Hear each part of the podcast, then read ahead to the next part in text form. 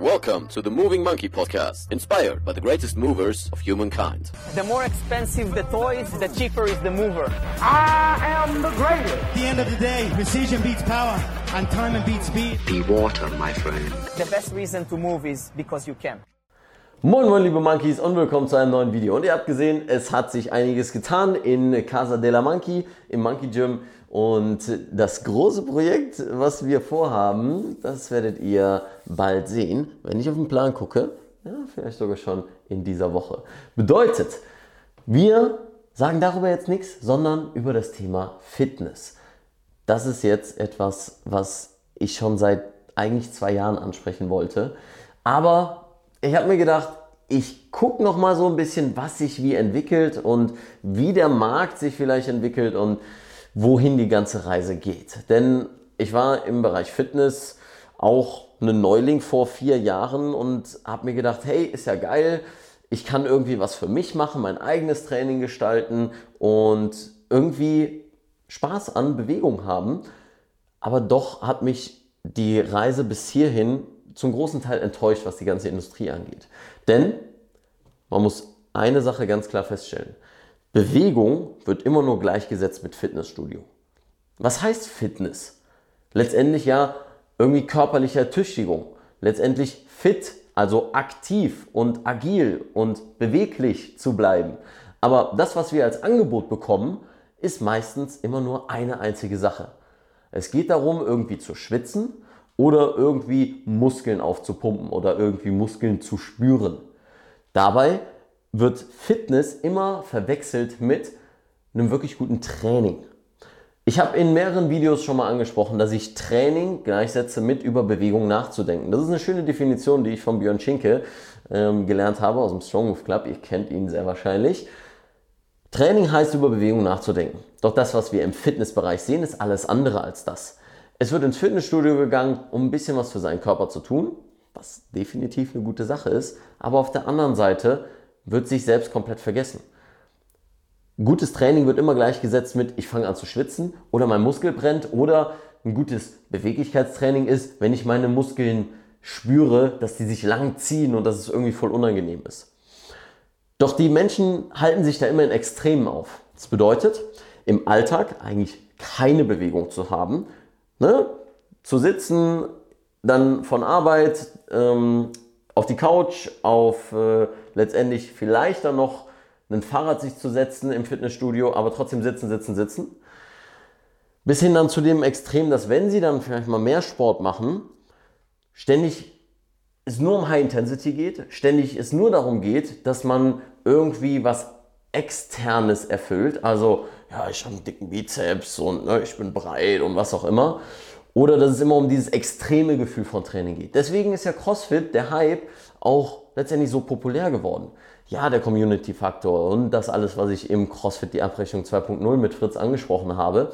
Aber im Grunde genommen lässt sich sagen, dass die Leute zu sehr in Extremen leben. Und dabei, und deswegen sagte ich, Fitness ist ein Schimpfwort, bleibt eine Sache ganz klar auf der Strecke, nämlich die Körperwahrnehmung. Dass du dich selbst lernst wahrzunehmen und dass du selbst lernst, die Fähigkeiten deines Körpers zu entwickeln. Weil, was haben wir? Ganz, ganz häufig in Fitnessstudios. Nicht nur eine schlechte Ausführung und Technik, sondern wir sehen immer wieder dasselbe. Die Leute machen Jahre oder sagen wir mal Monate lang dasselbe Training. Also wirklich exakt dasselbe. Und wenn du zuguckst und dich da vielleicht ähm, ja, gerade angesprochen fühlst, dann no worries. Du bist auf dem richtigen Kanal dafür, da mehr Variationen und Veränderungen reinzubringen. Eine Variation ist unter anderem Mobility Training. Deswegen mache ich ja das, was ich mache. Aber auf der anderen Seite was kommt dabei raus, wenn ich immer wieder dasselbe mache? Kommen einseitige Überlastungserscheinungen. Und das sind dann die Leute, die ich dann hier im Monkey Gym auch betreue und wieder fixe. Und es ist zwar schön, den Leuten dann helfen zu können auf der einen Seite, aber wir könnten an ganz anderen Dingen arbeiten, dass du viel mehr Dinge erreichst, die du dir mal als Ziel gesteckt hast, wie einen Handstand zu lernen oder mehr Körperbewusstsein aufzubauen im Sinne von mehr Kraft im eigenen Körper zu entwickeln mit Calisthenics zum Beispiel. Aber letztendlich kommen wir da gar nicht hin, weil immer wieder dasselbe, Überlastungserscheinungen und so weiter und so fort, weil die Fitnessstudios meistens auch nichts anderes anbieten. Und dann gibt es Jumping-Kurse und, und High-Intensity ähm, Spinning, Intervall-Workouts und so weiter. Es ist cool, wenn du damit zur Bewegung kommst, wenn du dich damit motiviert fühlst, etwas zu machen, wenn dich das Gruppengefühl anfixt. Ich hatte letztens eine beim äh, Workshop, ähm, eine Kundin, die gesagt hat, hey, ich mache total gerne Jumping, weil es einfach Bock macht. Hammer!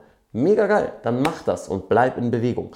Aber missverstehe nicht dieses extreme Gefühl mit einem guten Training, was dir die Körperwahrnehmung letztendlich bringt. Und da war ich letztens unterwegs, wieder mit Monique in Nürnberg und äh, war im Hotel und da gucke ich mir natürlich immer die Hotelgyms an und da ist eine witzige Sache, die finde ich so ein bisschen das beschreibt, wie Fitness in der Gesellschaft gesehen wird.